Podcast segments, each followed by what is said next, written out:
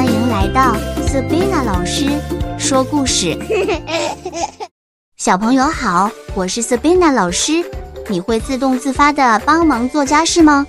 我们来看看刺猬家族是怎么做家事的。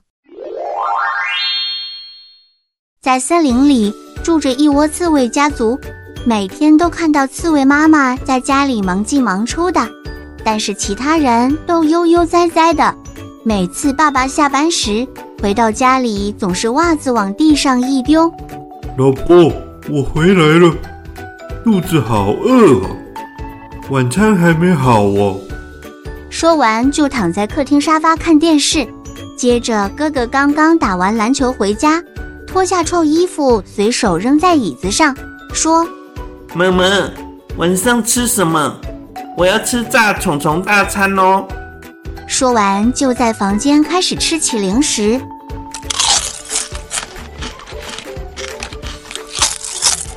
弄得满地都是。我回来啦！原来是刺猬妹妹学完钢琴回家，一进到家就说：“妈妈，晚餐还没有好吗？那我要先去房间玩玩具哦。”说完就回到房间，就把玩具全部拿出来放到地上开始玩。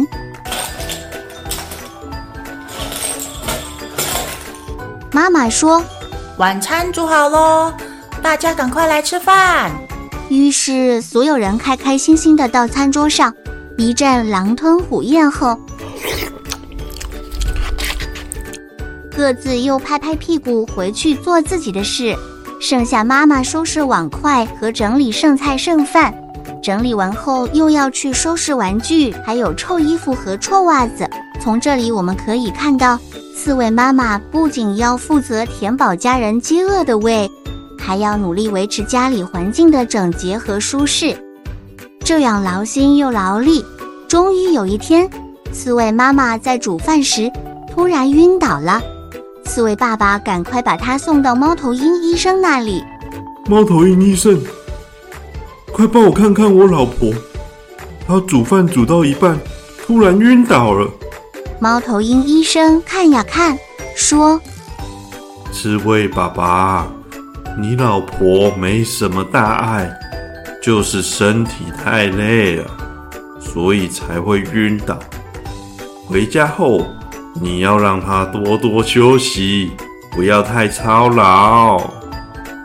是是是，我了解，我会让我老婆多多休息的。回到家后，刺猬爸爸对两个小朋友说：“我们让妈咪太累了，妈咪才会昏倒。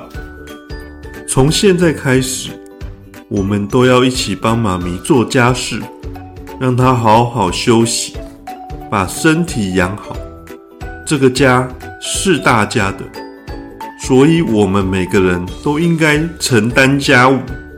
我来分配工作，你们听听，每个人都要负责一至两项的家务。妈妈负责煮饭，我来洗衣服、拖地，而刺猬哥哥负责扫地、洗碗。刺猬妹妹来整理房间和客厅的玩具，大家都同意了这个计划，并开始了他们的家务新生活。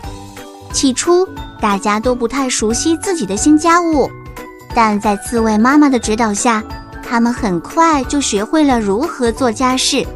刺猬爸爸说：“洗衣服好像不是很难，把深色和浅色的衣服分开。”稍微用手刷脏的地方，再分批丢到洗衣机洗，就不会互相染色。不久就听到洗衣机轰隆隆的声音，伴随着洗衣机的声音，哥哥拿着扫把开始扫地。哥哥说：“妹妹，妹妹，你先把玩具分类，放到篮子里。”再搬起来，让我弟扫完后再放回去。妹妹开心地说：“好，我先来收拾房间和客厅地上的玩具。”所以妹妹收玩具，哥哥就扫地。刺猬哥哥则发现扫地其实很有趣，它可以扫出一些有趣的东西，例如胡须、纸屑和小石子。而刺猬妹妹则发现，把玩具收干净可以让客厅还有沙发上变得更加整洁。再来，刺猬妹妹打开了她的玩具箱，她开始把玩具一件一件的分类，然后把它们放到不同的篮子里。过了不久，房间变得整齐干净了。最后，刺猬爸爸在客厅里拖地，爸爸拿着拖把开始清理地板。他喜欢走来走去。不停地转弯，直到地板上的每一个角落都被拖过。他用力地拖着拖把，直到地板干干净净。全家一起打扫，好热闹。等到大家都整理好，妈妈的饭也煮好了。大家边看着干净的家里，边吃妈妈刚煮出来香喷喷的饭，感觉在劳动后的一餐特别美味。妈妈说。以后就要大家一起整理家里，让我们住的环境更干净，也更整洁。四位妹妹和哥哥听了妈妈的话之后，纷纷表示能帮妈妈的忙很开心，以后也要帮忙做家事。四位爸爸说：“等一下，吃完饭后不要拍拍屁股走人哦，要一起帮妈妈洗碗。”洗啊！洗啊！刺猬哥哥发现洗碗其实并不难，他只需要将餐具浸泡一下，然后用刷子刷洗一下就可以了。哥哥和妹妹在厨房里，妹妹开心地说：“哥哥哥哥，你看泡泡好多好多好多哦，真的好好玩呢！